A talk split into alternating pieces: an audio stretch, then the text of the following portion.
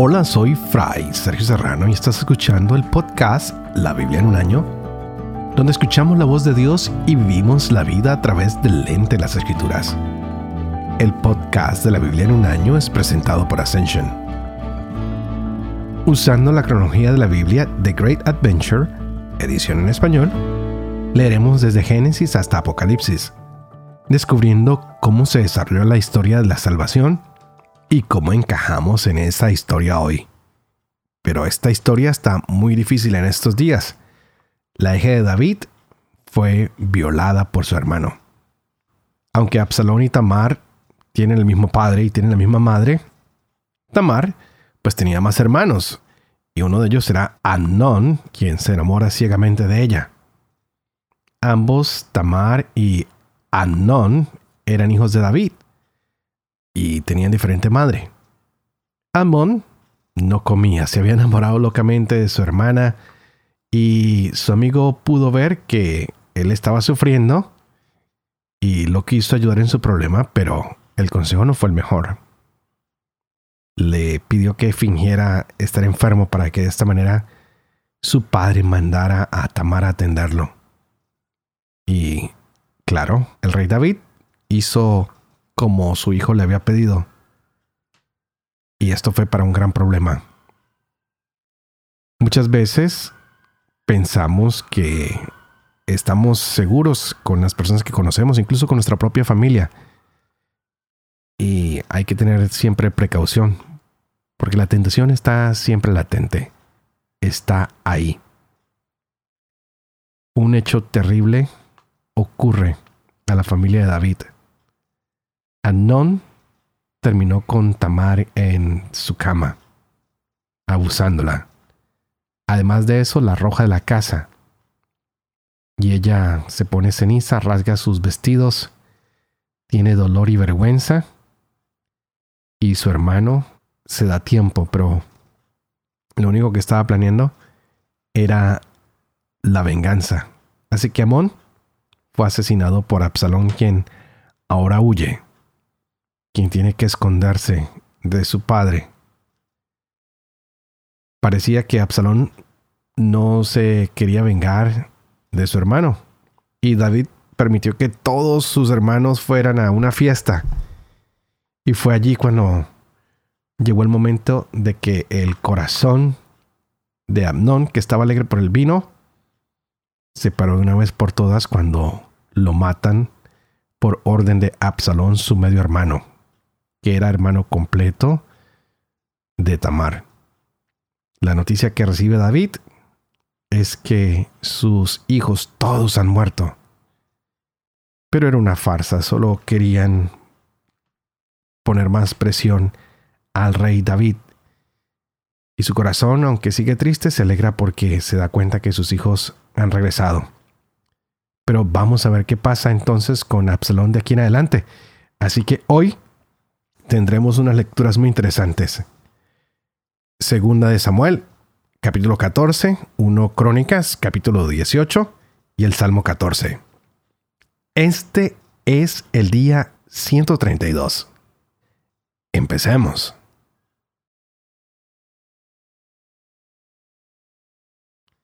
Segundo Samuel, capítulo 14. Conoció Joab hijo de Sarbia, que el corazón del rey estaba por Absalón. Y envió Joab a Tecoa a traer de allí a una mujer sagaz a la que dijo, Da muestras de duelo, vístete de luto y no te perfumes. Pórtate como una mujer que hace muchos días que está en duelo por un muerto. Entra luego donde el rey y dile estas palabras. Y Joab puso las palabras en su boca. Entró pues donde el rey la mujer de Tecoa cayó rostro en tierra, se postró y dijo, Sálvame, oh rey. El rey le dijo, ¿qué te pasa? Y ella contestó, Ay de mí, soy una mujer viuda. Mi marido ha muerto tu sierva tiene dos hijos. Se pelearon en el campo. No había quien los separara, y uno hirió al otro y lo mató. Y ahora se alza toda la familia contra tu sierva y dicen, entréganos al asesino de su hermano. Lo haremos morir por la vida de su hermano al que mató, y haremos desaparecer también al heredero. Así van a extinguir la brasa que me queda, y no dejarán a mi marido nombre ni superviviente en la tierra. El rey dijo a la mujer, Vete a tu casa, que yo daré órdenes sobre tu asunto.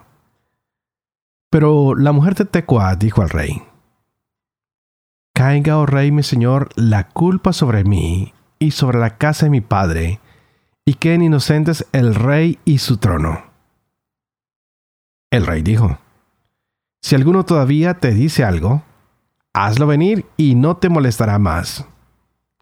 Replicó ella, Que el rey mencione por favor a Yahvé, tu Dios, para que el vengador de sangre no aumente la ruina y no extermine a mi hijo. Él dijo, Vive Yahvé, que no caerá en tierra ni un cabello de tu hijo. La mujer dijo, Te suplico que tu sierva pueda decir a mi señor, el rey, una palabra. Dijo, Habla. Respondió la mujer, ¿por qué has tenido tal pensamiento contra el pueblo de Dios y se hace el rey culpable diciendo que no vuelva más su desterrado? Todos hemos de morir como el agua que se derrama en tierra no se vuelve a recoger, así Dios no vuelve a conceder la vida. Que el rey elija medios para que el proscrito no siga alejado de él. Así pues, si tu sierva ha venido para hablar a mi señor el rey estas cosas, es porque la gente me ha metido miedo y tu sierva se ha dicho, hablaré al rey ¿Y acaso el rey cumpla la palabra de su esclava? Pues el rey me escuchará y librará a su esclava de la ira del hombre que quiere exterminarme. A mí, juntamente con mi hijo, de la heredad de Dios. Tu sierva dice, que la palabra de mi señor el rey traiga la paz. Pues mi señor el rey es como el ángel de Dios para discernir el bien y el mal y que Yahvé tu Dios sea contigo. El rey respondió a la mujer y dijo, No me ocultes nada de lo que voy a preguntarte. La mujer dijo, Habla, oh rey mi señor. Dijo el rey, ¿no anda contigo la mano de Joab en todo esto?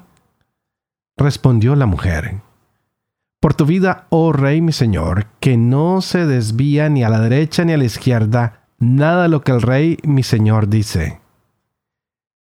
Tu siervo Joab me ha mandado y ha puesto en la boca de tu sierva todas estas palabras. Para abordar con rodeos el tema hizo esto tu siervo Joab. Pero mi señor es prudente como el ángel de Dios y sabe todo cuanto sucede en la tierra.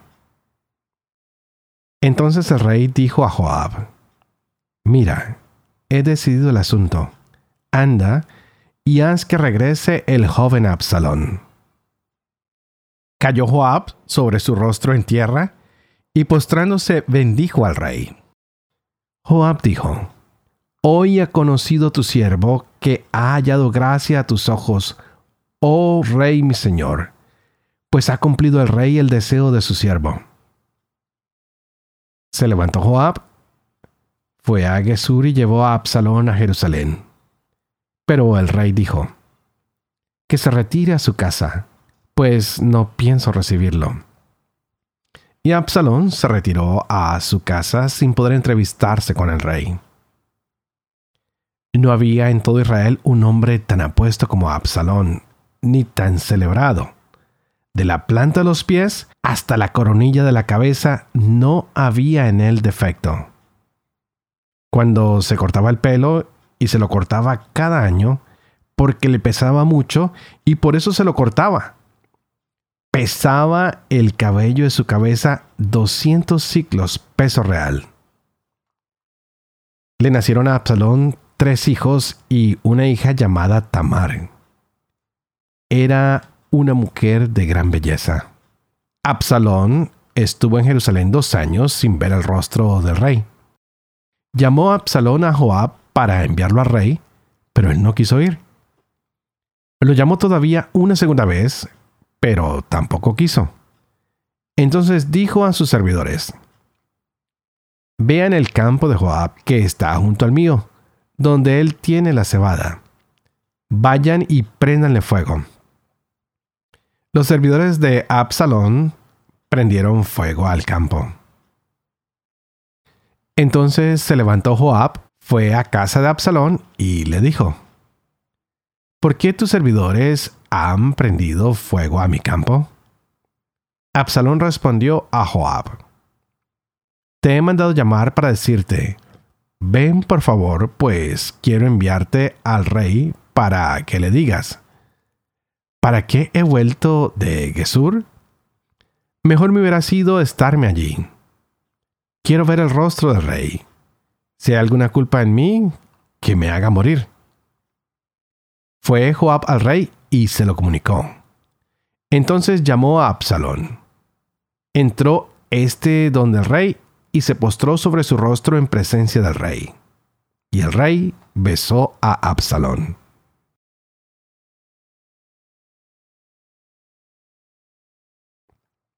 1 Crónicas, capítulo 18. Después de esto, batió David a los filisteos, los humilló y tomó Gad y sus dependencias de mano de los filisteos. Batió también a los moabitas, que quedaron sometidos a David y pagaron tributo. Batió David a Adadeser, rey de Sobá, en Hamat, cuando éste iba a establecer su dominio sobre el río Éufrates. David apresó mil carros, siete mil soldados de carro y veinte mil hombres de a pie, y desgarretó toda la caballería de los carros, reservando cien tiros. Los arameos de Damasco vinieron en socorro de Adadeser, rey de Sobá, pero David causó veintidós mil bajas a los arameos. Estableció David gobernadores en Aram de Damasco los arameos quedaron sometidos a David y pagaron tributo. Yahvé hizo triunfar a David por donde quiera que iba. Tomó David los escudos de oro que llevaban los servidores de Adadeser y los llevó a Jerusalén. De Tifhat y Kun, ciudades de Adadeser, tomó David una gran cantidad de bronce, con el cual hizo Salomón el mar de bronce, las columnas y los utensilios de bronce Tou, rey de Hamat, supo que David había derrotado a todas las fuerzas de Adadeser, rey de Sobá, y envió a Adorán, su hijo, donde el rey David para saludarlo y para felicitarlo por haber atacado y vencido a Adadeser, ya que Tou estaba en guerra con Adadeser. Traía a Adorán toda clase de objetos de oro, de plata y de bronce. El rey David los consagró también a Yahvé con la plata y el oro que había tomado a todas las naciones, a Edom, a Moab, a los amonitas, a los filisteos y a los amalecitas. Abisai, hijo de Sarbia, derrotó en el valle de la Sal a dieciocho mil edomitas. Puso gobernadores en Edom, y todos los edomitas quedaron sometidos a David. Yahvé hizo triunfar a David donde quiera que iba. Reinó David sobre todo Israel, administrando derecho y justicia a todo su pueblo. Joab, hijo de Sarbia, era jefe de ejército. Josafat, hijo de Ahilud, era el heraldo.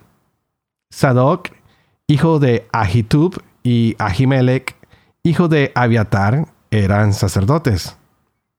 Serayas era secretario. Benaías, hijo de Joadá, mandaba a los quereteos y a los peleteos. Y los hijos de David eran los primeros junto al rey. Salmo 14 del maestro de coro de David. Dice el necio en su interior, no existe Dios. Corrompidos están, da asco su conducta, no hay quien haga el bien. Se asoma Yahvé desde los cielos hacia los hijos de Adán, por ver si hay algún sensato. Alguien que busque a Dios. Todos están descarriados, todos a una pervertidos. No hay quien haga el bien, ni uno siquiera. ¿No aprenderán los malhechores que devoran a mi pueblo como pan y no invocan a Yahvé? Allí se han puesto a temblar, pues Dios está por el justo. El designio del pobre a ustedes los confunde, porque Yahvé es su refugio. Ojalá venga de Sión la salvación de Israel. Cuando cambie Yahvé la suerte de su pueblo, Jacob exultará, Israel se alegrará.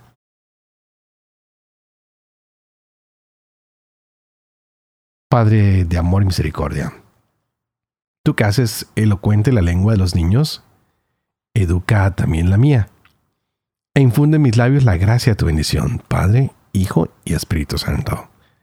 Y a ti te pido para que juntos oremos al Espíritu Santo, que Él abra nuestra mente y nuestro corazón para que podamos gozarnos de esta hermosa palabra que se nos regala en el día de hoy. Hay reconciliación hay un hijo que vuelve a casa, pero no fue fácil. Para esto, Joab, que es un hombre intrépido, consigue una mujer y hace que esta mujer venga donde el rey, pone palabras en su boca y de esta manera le cuenta su desgracia, cómo sus hijos han tenido una pelea y uno resultó muerto y logra engañar a David por un momento, pero David se da cuenta que hay algo en ella. Y aunque ha otorgado al hijo de esta mujer el perdón total, y parece que es un hijo imaginario, ella misma le dice, bueno, pues hay que aplicar esto a la relación entre el rey y Absalón.